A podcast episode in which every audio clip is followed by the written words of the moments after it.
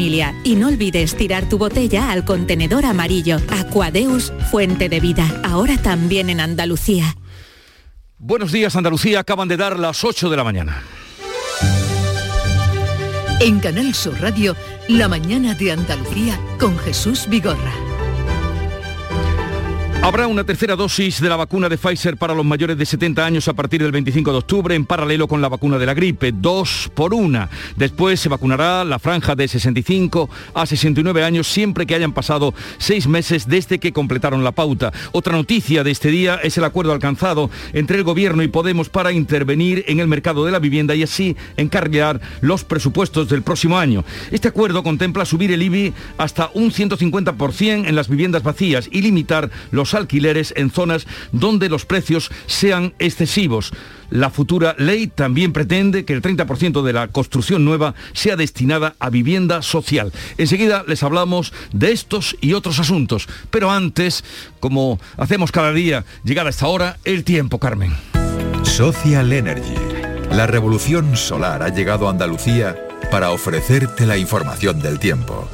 Hoy esperamos cielos poco nubosos, tendiendo a intervalos nubosos en el extremo oriental por la tarde, sin descartar alguna precipitación débil en la sierra. Suben las temperaturas que este miércoles volverán a superar los 30 grados en puntos de Sevilla, Córdoba y Huelva. Se van a acercar a esos valores en el resto de provincias andaluzas. Sopla viento de levante en el estrecho, aumentando fuerte durante la tarde. En este mes de octubre, únete a Social Energy y di no a la subida de la luz. Ahorra hasta un 70% en tu factura con nuestras soluciones fotovoltaicas y aprovecha las subvenciones de Andalucía. Pide cita al 955-441-111 o en socialenergy.es. Solo primeras marcas y hasta 25 años de garantía. La revolución solar es Social Energy.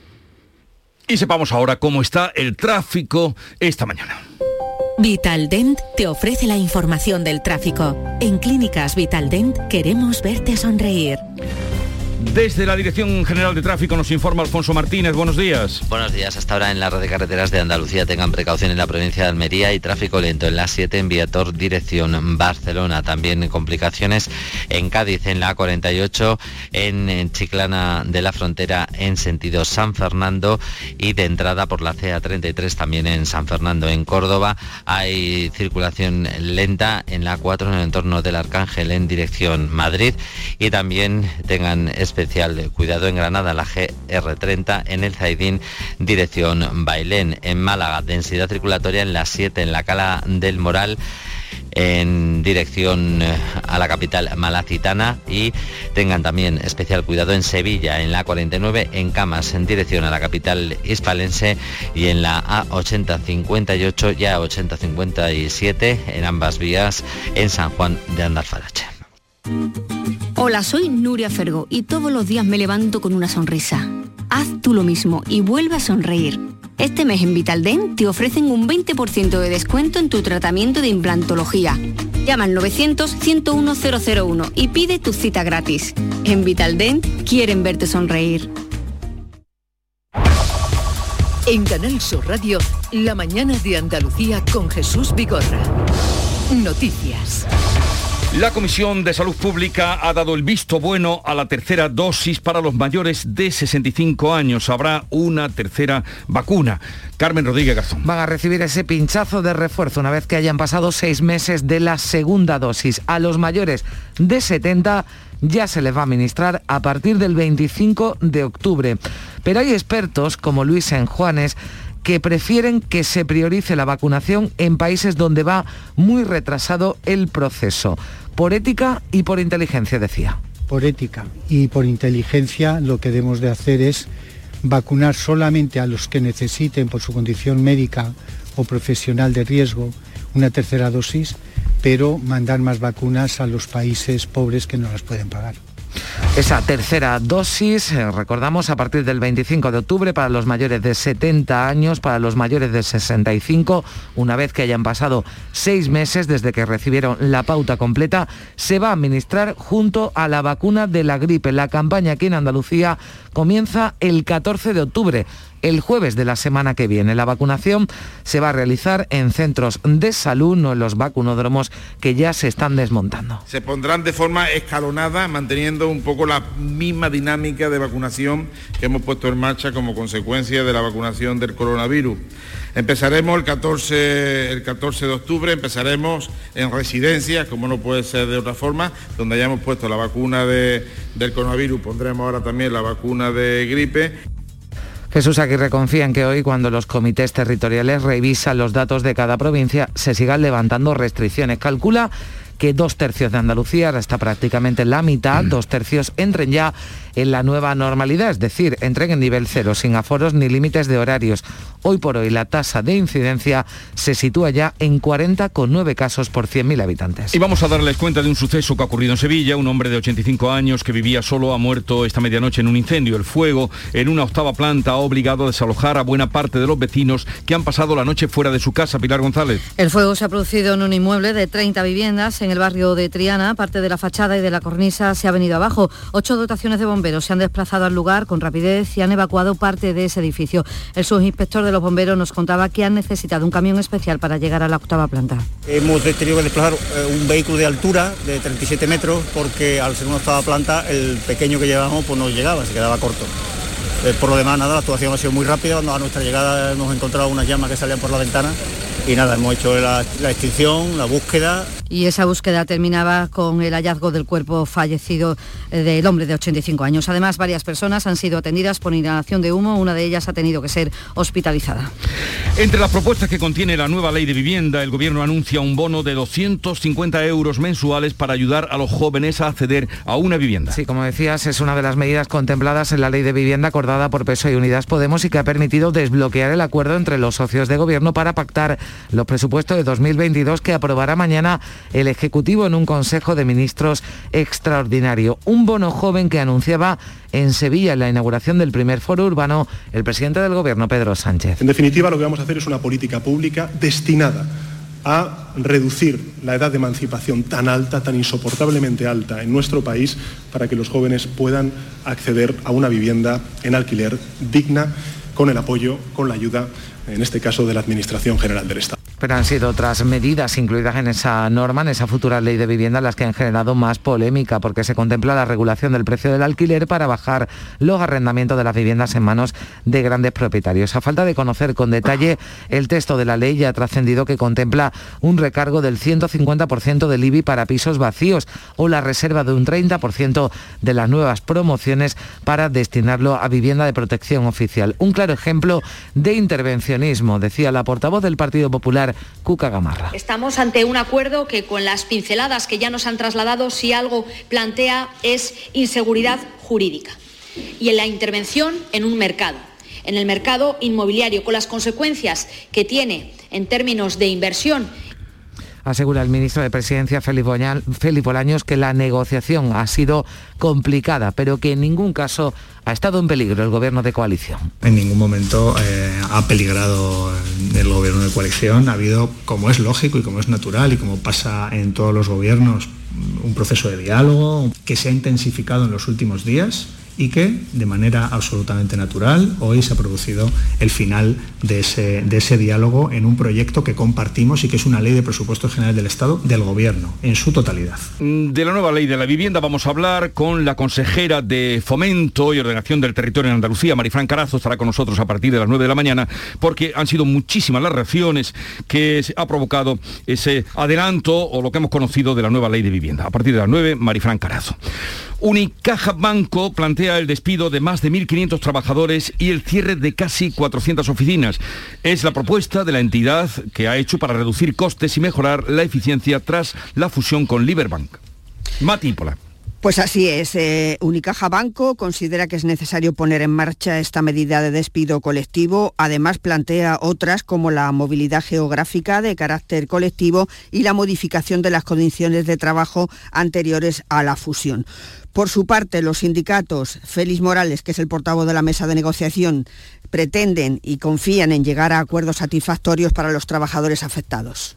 Somos 9.000 familias, más de 9.000 familias las que vivimos de este negocio y para nosotros con una sola familia pues ya es un problema. Nosotros entendemos que hay posibilidad real de, cerrar esto con un acuerdo voluntario y con, con consenso y por ahí queremos que se desarrolle la negociación. Esto acaba de empezar, hay próximas reuniones entre las ambas partes el día 14 y el día 15 de este mes en Madrid. Seguimos en asuntos laborales porque los sindicatos rechazan la propuesta del gobierno de subir un 2% el sueldo de los funcionarios para el año que viene. Este martes se reunía la mesa de negociación de la función pública. Comisiones Obreras no se ha presentado y UGT y CESIF han rechazado la subida de ese 2% porque dicen que es insuficiente, que no compensa la subida de precios, que está en un 4%, ni recupera el poder adquisitivo perdido que acumula el colectivo desde 2010 y que calculan en un 13%, lo explican Isabel Araque de UGT, Miguel Borra de CESIF.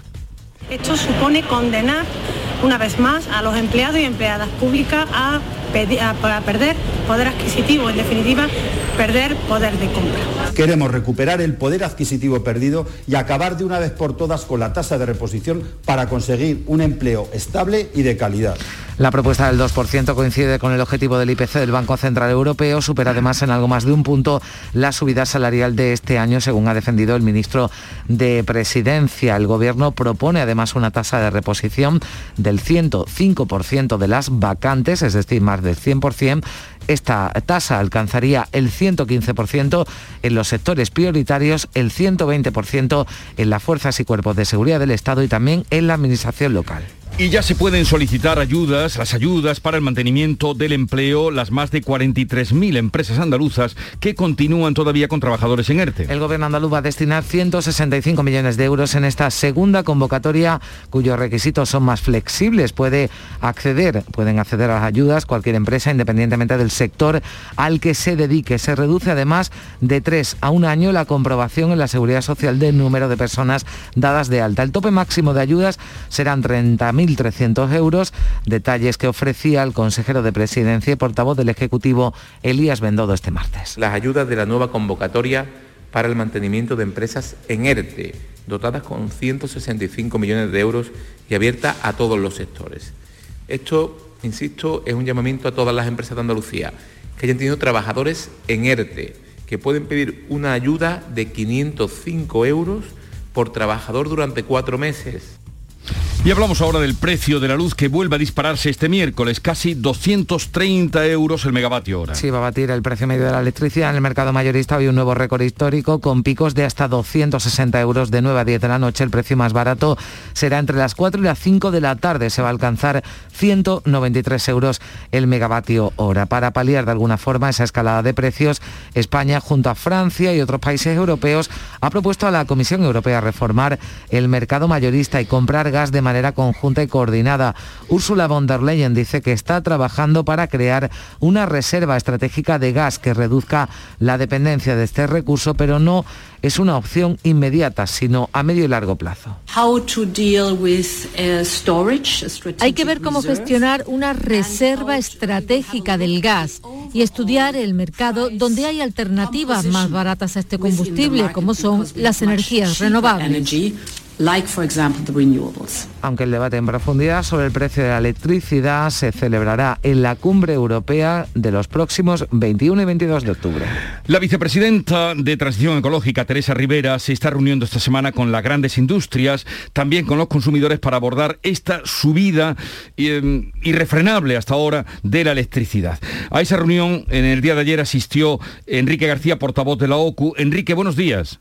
Hola, buenos días, ¿qué tal? ¿Cómo estás? Encantados de, saludarle. Mm, ¿Qué dijo la ministra ante esta escalada irrefrenable de precio de la subida de la luz? Bueno, pues eh, la ministra mm, se mostró francamente preocupada, ¿no? Como, como es lógico, ¿no? Eh, y bueno, pues lo primero que hay que agradecerle es la interlocución a partir de ahí, pues eh, señaló que se habían tomado una serie de medidas, y es cierto, eh, se han tomado una serie de medidas que han tenido un impacto entre 25 y 28 euros la factura, pero mm, también no es menos cierto que se han visto anuladas por esta, eh, no hay calificativo, brutal subida de la electricidad, que es un fenómeno muy puntual, muy concreto, que no había pasado nunca en la historia y que, mm, pues prácticamente, siendo honestos, nadie podía predecir. Hace un año eh, nadie eh, predecía que hoy, por ejemplo, el precio de la electricidad alcance en un horario punta 260 euros. Eh, esto tiene implicaciones para, para todo. el día anterior se reunió con legalmente se llama así la normativa jurídica, eh, grandes consumidores, que son las industrias, que se muestran muy preocupadas porque al final em, trasladarán estos incrementos de coste a los pequeños consumidores, a los consumidores normales, a nosotros. Nosotros desde OCU ya venimos advirtiendo de esta circunstancia, de que, ojo, que esta subida del precio de la electricidad ya empieza a afectar, a afectar la compra. Y luego eh, hay una cuestión en la que la ministra se mostró optimista y es precisamente en que eh, este no es un problema exclusivamente español ni de diseño del mercado español, es un problema europeo que ya están viviendo eh, pues nuestros vecinos, ¿no? Eh, no hablamos eh, con organizaciones de consumidores de diferentes países y esto ya se empieza a notar en Italia, en Portugal, que tiene los mismos precios, en Bélgica, es decir, se trata de un problema europeo y de alguna manera sí que se muestra optimista en que eh, esa necesaria, absolutamente necesaria reforma del mercado eléctrico que se tiene que impulsar desde Bruselas, porque no, no olvidemos que hay una directiva del 2019 que Mm, consagra el sistema marginalista, esto es pagar la electricidad al precio de la más cara, y que en las circunstancias actuales amplifica los efectos de un movimiento claramente especulativo que hay alrededor de la energía a nivel mundial. Pero ¿Hasta dónde puede llegar? Usted lo decía ahora mismo, se alcanzará a 260 megavatios hora en el momento eh, más alto del día de hoy, de este miércoles. ¿Hasta dónde puede llegar el precio y hasta cuándo? Pues mire, a ver, eh, esto también eh, surgió en la reunión y yo creo que con honestidad desde el Ministerio se decía que las previsiones se van rompiendo semana a semana, ¿no? Eh, los más agoreros hablaban de que alcanzaríamos estos precios en el mes de noviembre, bien, estamos a primeros de octubre, ¿no? ayer se citaba en la reunión un informe de la Agencia Internacional de la Energía que pone fin a esta escalada del precio del gas eh, que obedece a muchas cuestiones geopolíticas en las que España, pues lamentablemente no tiene, no tiene peso, no tiene papel. Eh, y cifraba eh, la bajada del precio del gas aproximadamente a, comienzos del segundo semestre del año 22. Parece que entre los distintos agentes del mercado, no voy a decir expertos porque en estos expertos hay realmente pocos, ¿no? los distintos agentes del mercado hay consenso en que esta escalada del precio del gas tiene que ver con la recuperación post-COVID, tiene que ver con eh, la alteración de la oferta de gas y que se normalizará de alguna manera a, finales del, eh, semestre del primer semestre del año 22. Mm. ¿Esto qué quiere decir? Pues que requiere actuaciones puntuales y concretas. Y ayer eh, le dejamos claro a la ministra que mm, una de las modificaciones que se plantean, que es, bueno, indexar este PVPC, es decir, introducir algún elemento donde no sea el mercado diario el que marque el precio de la electricidad, tiene enorme riesgo. Entre otras cosas, pues vincular el precio de la electricidad a los mercados de futuro, que los mercados de futuro, hablemos claro, son mercados claramente especulativos. Por tanto, desde OCU le transmitimos nuestra uh, oposición a que eh, se toque ahora ese mercado y que los efectos secundarios se prolonguen más allá de esta crisis puntual eh, eh, provocada por el incremento del precio gas. Hay que hacer actuaciones quirúrgicas que abaraten ahora la factura, pero ojo, sin complicar ni abaratar la factura del futuro. Enrique García, portavoz de la OCU, gracias por estar con nosotros, un saludo y eh, ya lo han oído, pueden ser seis meses lo que dure este, esta situación de la luz con el precio altísimo. Vamos ahora a la publicidad. La mañana de Andalucía. Canal Sur Radio. La vida es como un libro y cada capítulo es una nueva oportunidad de empezar de cero y vivir algo que nunca hubieras imaginado. Sea cual sea tu próximo capítulo, lo importante es que lo hagas realidad. Porque dentro de una vida hay muchas vidas y en Cofidis llevamos 30 años ayudándote a vivirlas todas. Entra en cofidis.es y cuenta con nosotros. Para acordarte del 11 del 11 piensa en tus palabras preferidas. Climatizada, tiene 11 letras. Tiempo libre, tiene 11 letras. Islas Caimán, 11. Pues Pulpo tiene 5. Ya, pero Pulpo a Feira tiene 11. Ya está a la venta el cupón del sorteo 11 del 11 de la 11 con un premio de 11 millones y 11 premios de un millón.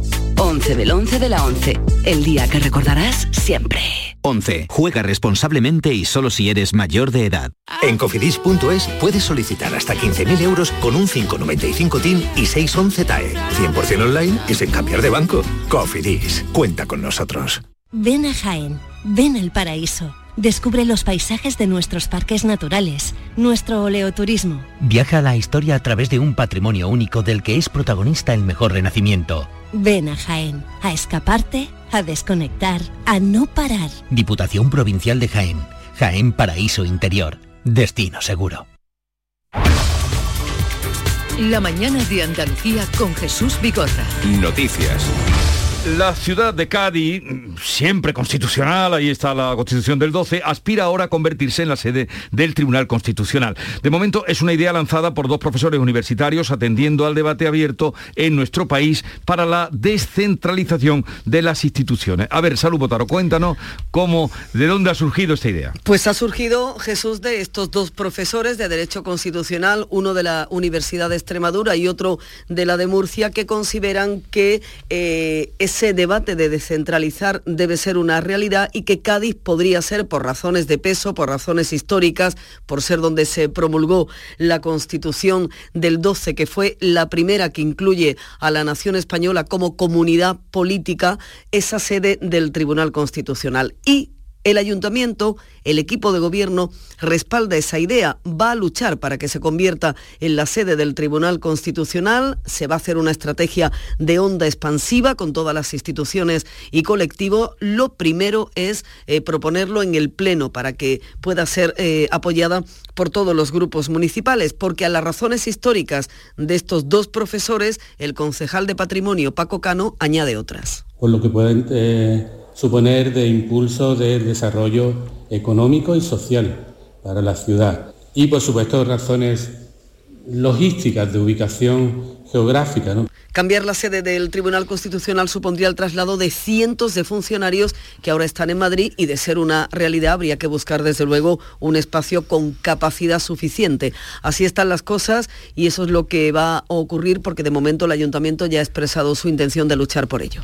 Y hoy que estamos hablando tanto de vivienda, también tendría que buscarle vivienda. vivienda también. Porque Cádiz es una de las ciudades más eh, tensionadas, como se dice ahora, en el tema de la vivienda. Gracias, Salud. Hasta luego. Adiós. El Constitucional ha declarado ilegal la suspensión de la actividad parlamentaria durante las primeras semanas de la pandemia. Sí, un fallo que declara que se ha vulnerado el derecho de participación política de los diputados. A esta noticia, este fallo se producía en reacciones. En el día de ayer, el portavoz del PSOE en el Congreso, Héctor Gómez, defendía que fue una medida para un momento de máxima tensión sanitaria. La pandemia eh, provocaba medidas priorizando la seguridad en materia de sanidad y, siempre fueron eh, desde la más absoluta responsabilidad, siempre pensando en el interés general. También la portavoz popular Cuca Gamarra reaccionaba diciendo que el varapalo del Constitucional al Congreso confirma una vulneración sistemática de derechos. Felicitaba además la portavoz popular a Vox por su iniciativa de llevar el asunto a los tribunales. Este varapalo, un nuevo varapalo más por parte del Tribunal Constitucional, a raíz de ese recurso que presentó una fuerza política como es Vox, al que hay que felicitarle. Desde Vox, Macarena Olona pedía la dimisión de Merichel Batet, de la presidenta del Congreso. Y certificando el máximo órgano judicial en España de garantía de los derechos fundamentales y libertades públicas, que Merichel Batet secuestró el Congreso de los Diputados en el mes de marzo de 2020, cuando precisamente más demandaban de nosotros los españoles. Es el segundo recurso de amparo de Vox que acepta el Constitucional después de que en julio también declarara ilegal el confinamiento domiciliario. Pero además el Tribunal Constitucional también se ha pronunciado sobre las órdenes de detención que pesan contra Carles Puigdemont para declarar que están plenamente vigentes, tanto en el ámbito nacional como europeo e internacional. La resolución acordada por unanimidad desestima el recurso de súplica formulado por Puigdemont contra la orden del Supremo, aunque no afecta a los procesos que están en curso ante la justicia europea, procesos a los que se refería la ministra Pilar Job, que respondía este martes al líder del PP, Pablo Casado, que ha acusado al gobierno de estar cruzado de brazos ante lo que está ocurriendo con Puigdemont. El Ejecutivo, recordaba la ministra, no puede tomar ninguna medida contra el expresidente catalán porque su situación se encuentra en manos de la justicia. Solo podemos esperar, añadía Job, a ver qué resuelve el Tribunal General de la Unión Europea. El Gobierno en este caso no tiene ningún tipo de actuación porque estamos ante procedimientos judiciales y el Gobierno respeta absolutamente la buena marcha, los tiempos y los cursos y los procedimientos, como no puede ser de otra manera. El presidente de la Junta, Juanma Moreno, acude hoy a la Feria de Frutas y Hortalizas, eh, Fruta Traición. Allí nos vamos a ir. Es la feria más importante que se convoca en España en este sentido y en este ámbito. Antonio Hermosa, buenos días. Muy buenos días, Jesús. La Consejería de Agricultura, Ganadería, Pesca y Desarrollo Sostenible ha anunciado en Free Attraction que va a poner en marcha el Polo de Innovación Tecnológica de la Agricultura Cita Q4.0 de Andalucía, que tendrá sede en Almería y que ya tiene adjudicada la plataforma de comercialización, que permitirá planificar las producciones agrícolas para seguir trabajando en conseguir precios justos para los agricultores, algo de lo que se quejan los empresarios agrícolas. En los siete primeros meses del año, Andalucía registró 7.750 millones de euros en exportaciones agroalimentarias, 500 millones más que en el mismo periodo del año pasado, de los que 4.400 corresponden a las frutas y hortalizas. En la feria también se ha hablado de la política agraria común, y el Plan Estratégico Nacional que España tiene que presentar antes del 31 de diciembre sobre el uso y distribución que se va a dar a los 47.724 millones de euros que corresponden a nuestro país para el periodo 2021-2027. Las frutas y hortalizas suponen el 11% de Producto Interior Bruto Nacional y dan trabajo a 2,8 millones de personas en el territorio nacional. Almería tiene una presencia notable y notoria en esta feria, pero también los agricultores onubenses están promocionando sus cultivos de frutos rojos y de otras frutas exóticas como la pitaya. María José Marín, cuéntanos. Pues sí, las empresas onubenses muestran un año más al mercado internacional la calidad y también la sostenibilidad de sus productos, entre ellos, como bien decían, los clásicos berries o frutos rojos, cuyo potencial es mundialmente conocido, fresas, arándanos y moras, pero también se mira a otros productos novedosos. Entre esas novedades está la pitaya, un fruto cuyo sabor recuerda al higo chumbo. Eh, Rafael Domínguez, gerente de Frehuel. Es un nuevo fruto que en este caso que es la pitaya, que requiere en este caso menos, menos demanda de agua, por ejemplo, porque es más similar a lo que son eh, de la, de la rama de los cactus, en este caso, y que tiene unos contenidos nutricionales pues muy similares o casi prácticamente lo mismo que podían tener los berries. La verdad es que es un cultivo novedoso y que en este caso esperemos que tenga, como hemos dicho, tanto éxito como han tenido nuestra, berries. Se busca también así la diversificación del sector. Y ya que estamos hablando del mundo de la agricultura, les recuerdo que mañana este programa, La Mañana de Andalucía, lo haremos desde Oleícola Jaén, que es la torre de los aliatares de Baeza. Desde allí les diremos buenos días. Otro asunto. El Papa ha expresado su dolor por el estremecedor informe sobre abusos sexuales y violaciones en la Iglesia Católica Francesa y ha agradecido a las víctimas la valentía de denunciarlo. Se calcula que entre 1950 y 2020 se produjeron más de 200.000 violaciones de menores y se suman los abusos de laicos que trabajan en medios religiosos. El número se eleva a 330.000. El presidente de la comisión investigadora ha denunciado la mentalidad corporativista de la Iglesia que durante mucho tiempo denunciaba, ha tratado de encubrir estos casos. Una denuncia que también hacía en nombre de las víctimas François Debo. Ninguna cultura ha sido capaz de parar a esta iglesia respecto a la comisión de crímenes contra preadolescentes.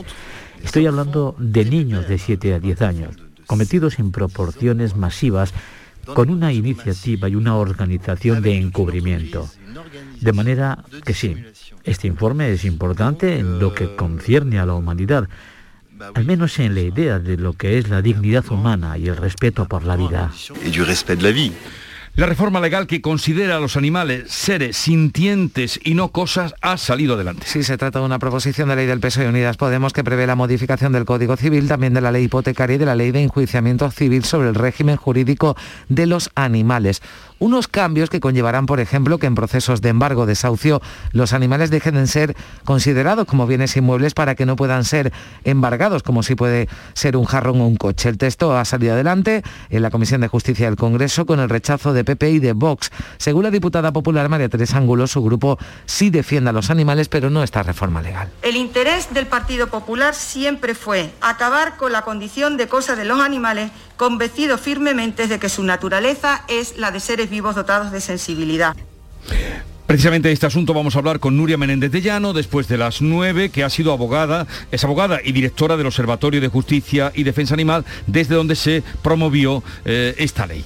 Y terminamos con el consejero delegado de eh, Facebook, que ha emitido un comunicado en el que defiende a la empresa ante las múltiples críticas que está recibiendo estos días. Sí, Zuckerberg ha negado en esta red social las acusaciones de una ex empleada que ha comparecido este martes en el Senado de Estados Unidos aseverando que la multinacional oculta información al público y a los gobiernos y que prioriza la obtención de beneficios en detrimento de la seguridad. Facebook vive sin duda el peor mes de su historia con pérdidas millonarias en sus cotizaciones en bolsa tras el apagón del lunes y ahora con las acusaciones de esta ex empleada.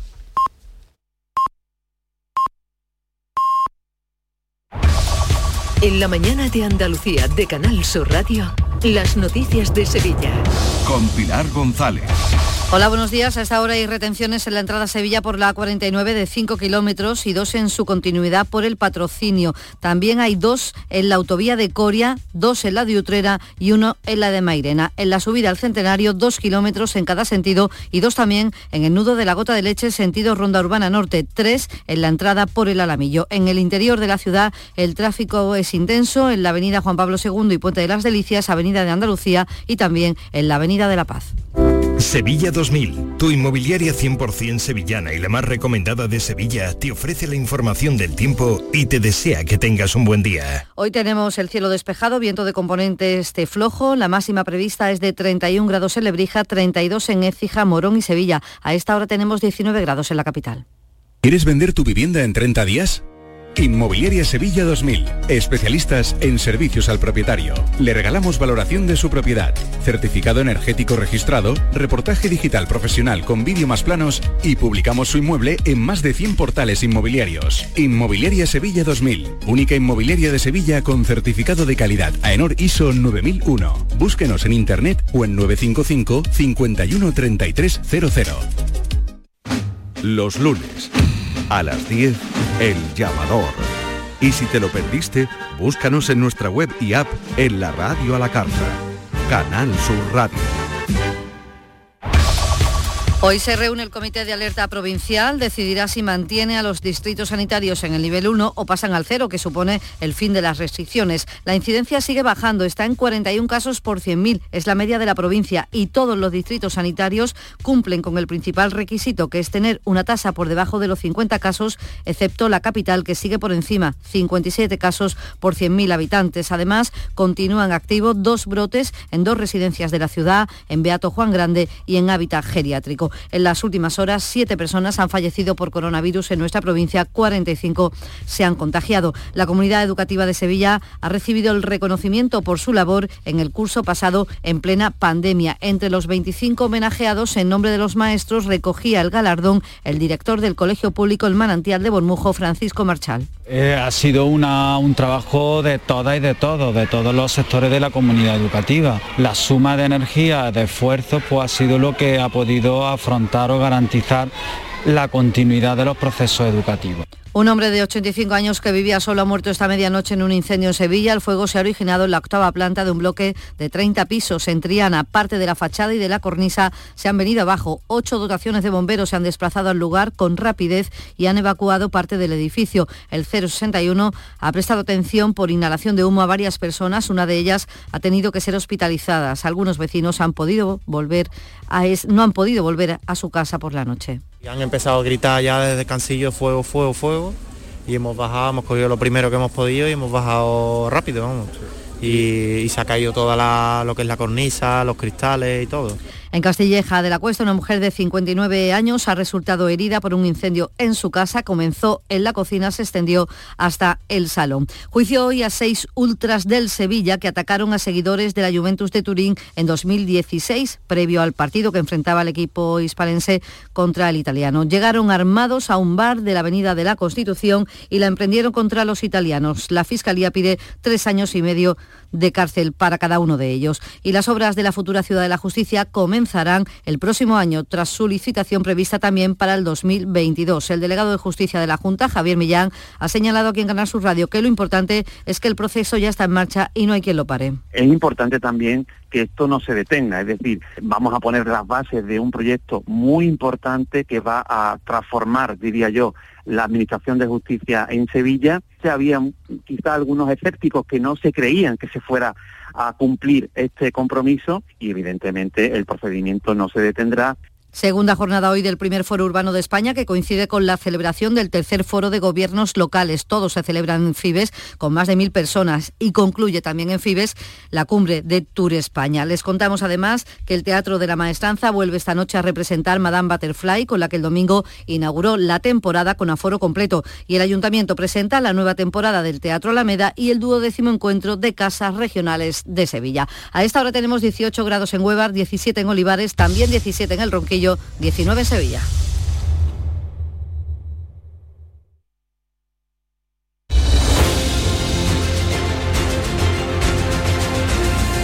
8.35 minutos de la mañana sintonizan Canal Sur Radio, esto es la mañana de Andalucía y en un momento para analizar y hablar de los asuntos que les venimos contando estarán con nosotros Ana Cabanillas, María Orriols y Antonio Suárez Candilejo. Será en un momento. Buenos días. En el sorteo del cupón diario celebrado ayer, el número premiado ha sido 65.181. 65181.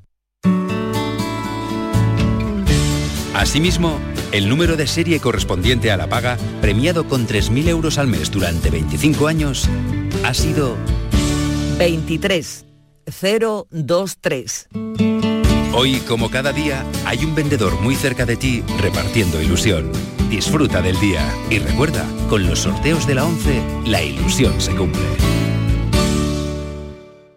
Oye, Harry, ¿sabes que ya puedes descargarte la nueva app de Canal Sur Radio? ¡Qué maravilla! ¿Has oído eso, Marlenber? ¡Ole, su primo!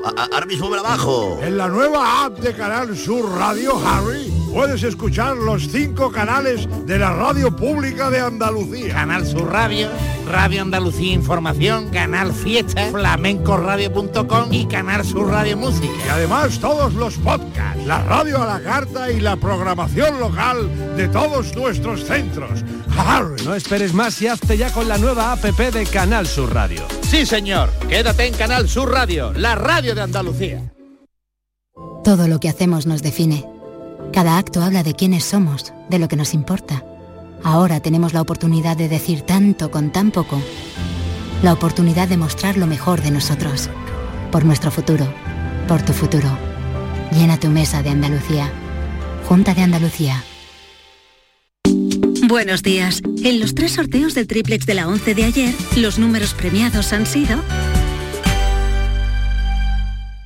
867 867 137 137 y 509 509. No olvides que comprando Lotería de la 11 colaboras con una gran labor social. Pídele el triplex de la 11 a tu vendedor, también en puntos de venta autorizados o en juegos11.es. En la 11 nos mueve tu ilusión. Que tengas un gran día.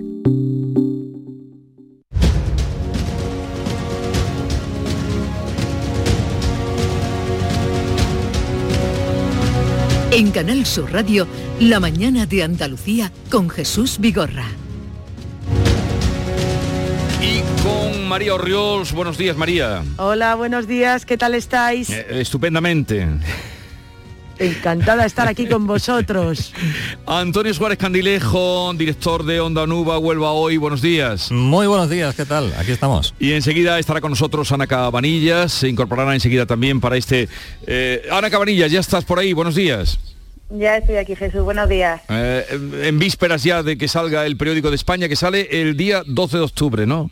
El día 12 de octubre, bueno, si me apuras, estrenamos la web el, el 11, el próximo lunes a las 8 de la tarde, y el 12 ya también estará en, en los kioscos, que tendremos una edición en papel aquí en Madrid. Ajá. Bien, pues deseamos toda la suerte del mundo para el periódico de España y para ti, Ana.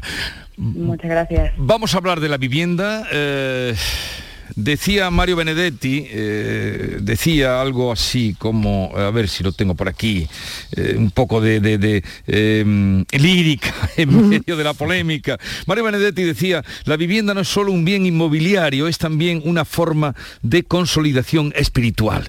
Y, y al día de hoy, pues una, una guerra política, después de que se anunciaran algunos aspectos que contiene la nueva ley de la vivienda. Vamos a hablar de eso en el transcurso de esta charla con Marifran Carazo, a ver cómo se recibe eh, desde Andalucía, ya la consejera de Fomento. Pero por ser la noticia indudablemente del día, vamos a empezar por ahí.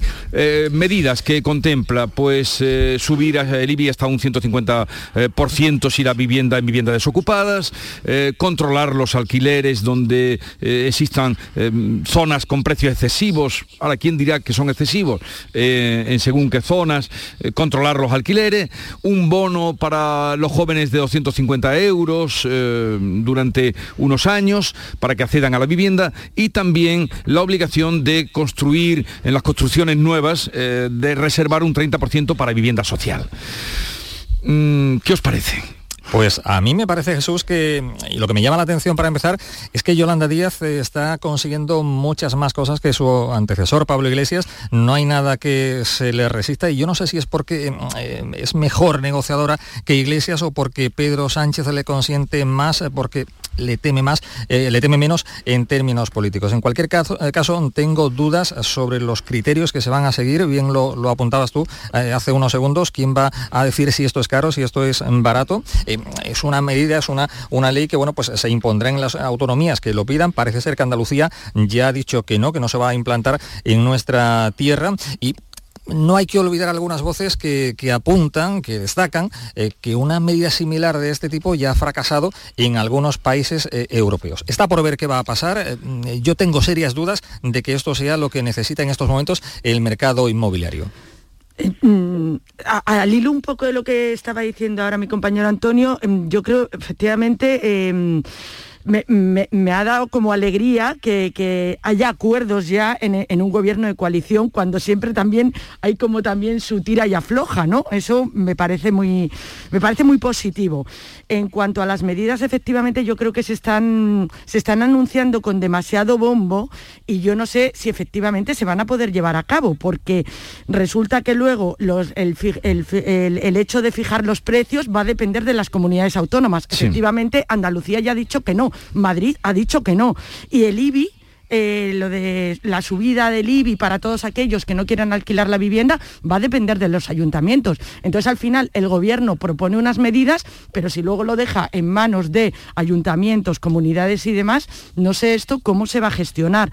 Por otro lado, yo también pienso que no veo que sean unas medidas Quiero decir que con esto haya un fomento del alquiler, o sea, una persona que no quiere alquilar su piso y demás, no creo que porque le suban el IBI va a dejar de, de no, de no alquilarlo, si su deseo es no alquilarlo.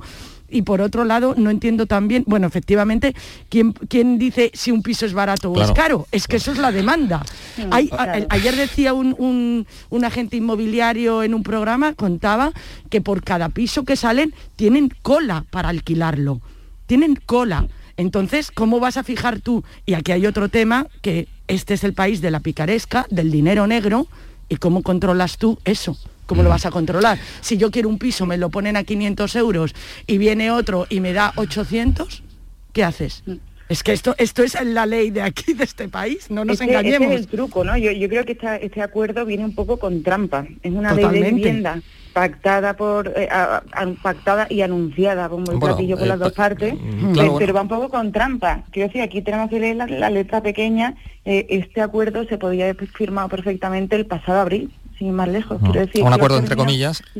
Eh, Claro, porque- los términos de, de la propuesta que, que- que presentó entonces el Partido Socialista en abril, hablamos de, de- de primavera del año pasado, bueno, de la pasada primavera, eh, no distaban mucho de lo que de lo que encontramos ahora. Ahora lo que vemos es que Podemos, eh, precisamente por el, por el también el talante, diríamos, de Yolanda Díaz Mm. o, o esa generosidad de la que de la que se gala, ha cedido en algunos puntos, ¿no? Pero estamos hablando de que hay incentivos fiscales para pequeños propietarios, para propietarios que tengan menos de 10 viviendas, que es que incentivos fiscales, que es que eso es la bestia negra para Podemos, que Podemos eso no lo quería ni ver, quería directamente ir por medidas más punitivas de recargo, de, eh, de imposición, ¿no? pues vemos aquí un recargo del IBI que depende de los ayuntamientos, vemos, eh, había también un, un impuesto de sociedades que también un impuesto mínimo de sociedades del Sí. 15%, que también depende de las comunidades autónomas. En fin, estamos viendo que son medidas que suenan bien, por decirlo así, suenan bien en la línea de Podemos, pero Podemos está muy lejos eh, de lo que propuso inicialmente, ¿no? Recordemos, Podemos quería que, que- que el, el gran tenedor fuera considerado a partir de cinco viviendas solo.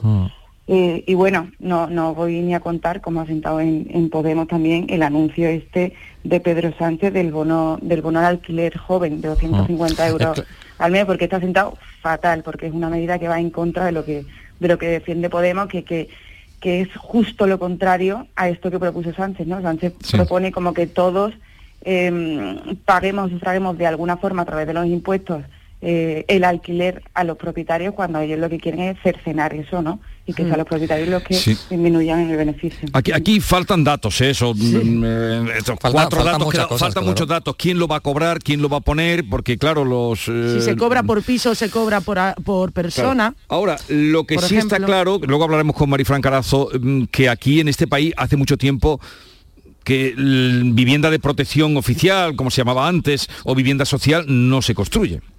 Lamentablemente. Pero, pero claro, ¿dónde se construye? ¿Hasta qué punto se puede obligar a un constructor? Faltan muchos datos de lo que tenemos ahora sobre, eh, como decía la, Cuca Gamarra, pinceladas.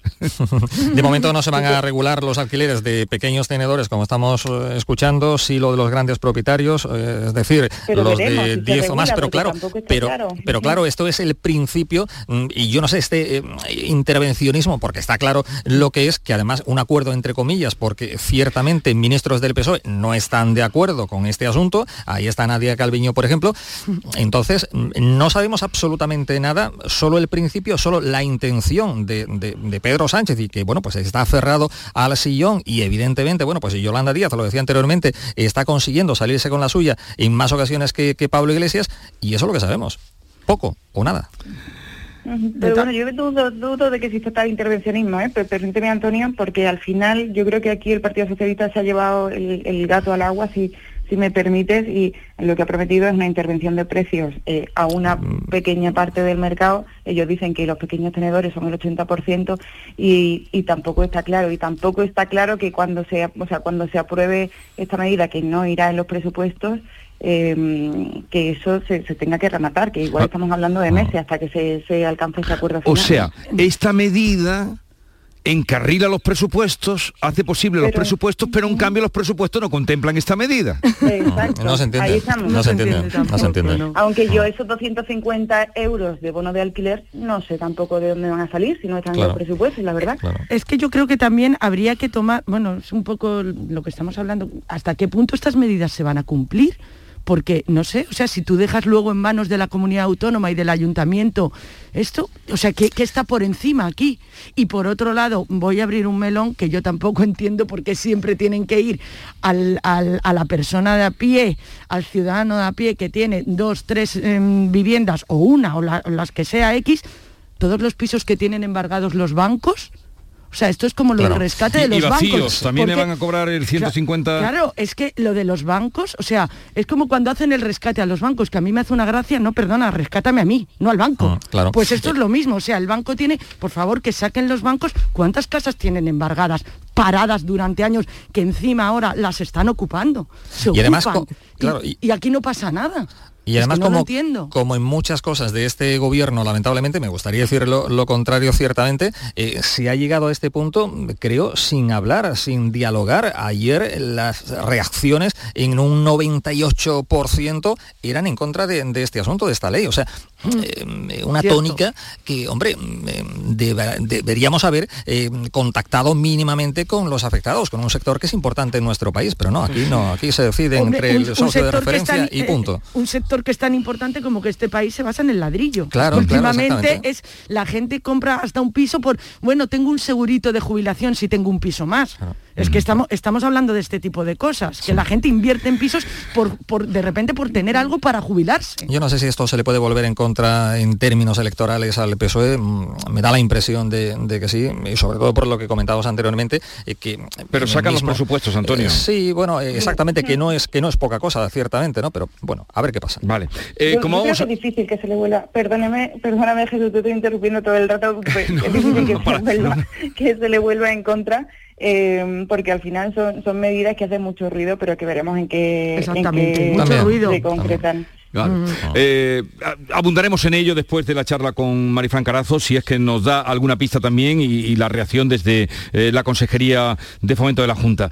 a ver, otro asunto que quisiera abordar la tercera vacuna que ya, eh, la tercera dosis de la vacuna que ya se va a poner a los mayores de 70 años que van a recibir la tercera dosis de Pfizer a partir del 25 de octubre, en paralelo cuando le pongan la gripe y luego se irá poniendo a más. Ha saltado eh, en Juanes, el doctor en Juanes, que, se ha hecho habitual en, toda, en todo el tiempo de la pandemia, eh, ayudándonos a explicar y a comprender pues lo que nos estaba pasando, Luis en Juanes, que mm, decía, pero ¿dónde vais? Si no seáis egoístas Primero hay que vacunar a, toda la población de países donde no ha llegado la vacuna. ¿Qué pensáis de esa tercera vacuna, de lo que dicen Juanes, de, en fin?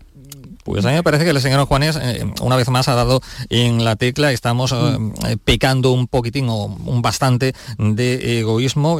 estamos pensando en esta tercera dosis cuando en otros países no están vacunados ni al 2% de la población y esto se nos puede volver en contra también a nosotros porque evidentemente pueden llegar bueno, pues, nuevas variantes que desconocemos y tal. ¿no? Em, ayuda muy poco también este, en fin, este, ¿cómo diría yo? Este poco acuerdo que hay entre los expertos a la hora de, algunos apuntan que la tercera dosis sí, otros no, otros ahora, otros mañana, en fin, que no ayuda, pero yo insisto en que estamos pecando bastante de egoísmo pensar en nosotros mismos cuando tenemos al lado países donde pues queda mucho camino, mucho trecho por andar todavía en este asunto de, de la vacunación. Aquí lo hemos hecho muy bien, afortunadamente, tanto a nivel nacional como en Andalucía, en el tema de la, de la inmunización, pero ya digo, miremos un poco al lado que tenemos al lado países que, lo están pasando francamente, francamente mal en este asunto. Yo estoy totalmente de, acuerdo con lo que con lo que acaba de decir Antonio y con y con y con la teoría de Enjuanes. O sea, me parece que esto sigue demostrando que siempre ha habido clases, que hay un primer mundo y un tercer mundo y me parece un poco vergonzoso, efectivamente, que, al tercer mundo todavía eh, no les estén llegando las vacunas correspondientes. O sea, y yo, por supuesto, a favor de la tercera, pero ahora mismo, vamos, o sea, como si vienen, aquí, aquí está mi brazo, ¿sabes? Evidentemente, pero, pero deberíamos pensar también en toda, en toda esa población, que son muchísimos más que los del primer mundo, que están sin vacunar, que pueden salir otras variantes y aunque sea por puro egoísmo por esas variantes, habría que vacunarlos. O sea, quiero decir, es que esto mm, vamos, lo veo así. Sí, que es verdad que al final, o sea, parece que se nos olvida, ¿no? Que, esto es una pandemia mundial, que es que llegó de China que, y que puede volver en, cualquier otra. es que nos ha ido, es que nos ha ido, es que estamos dando ya por, por finalizada, pero. Exacto pero, pero aquí sí que es verdad que eh, yo creo que, fue una medida muy acertada la de empezar a dar la tercera dosis en las residencias, eh, hmm. porque cuando ya empezaba a haber incidencias, estamos hablando de una, de una población más vulnerable. Aquí la tercera dosis no se va a dar a la población en general, de momento se ha aprobado dar a los mayores de 70 años. Y a mí me parece bien en la medida en que esas personas pues efectivamente eh, son mucho más vulnerables y, además está demostrado que la inmunización les dura menos y que, es más peligroso. ¿no? Eh, ahora bien, a mí me dicen en una tercera dosis para la población general y a mí sí que me parecería ya... Em, eh, no sé, quizá demasiado aventurado, ¿no? O sea, habría que ver muy bien los datos y que estuviera muy bien justificado, pero, em, pero yo no lo veo tan claro. Claro. Yo no lo veo tan claro, porque al final el, el material, las vacunas que tenemos son limitadas de momento. Eh, y eso se tendrá que repartir y se tendrá sobre todo que, hacer por lo menos una inmunización global, si, fuera posible, ¿no?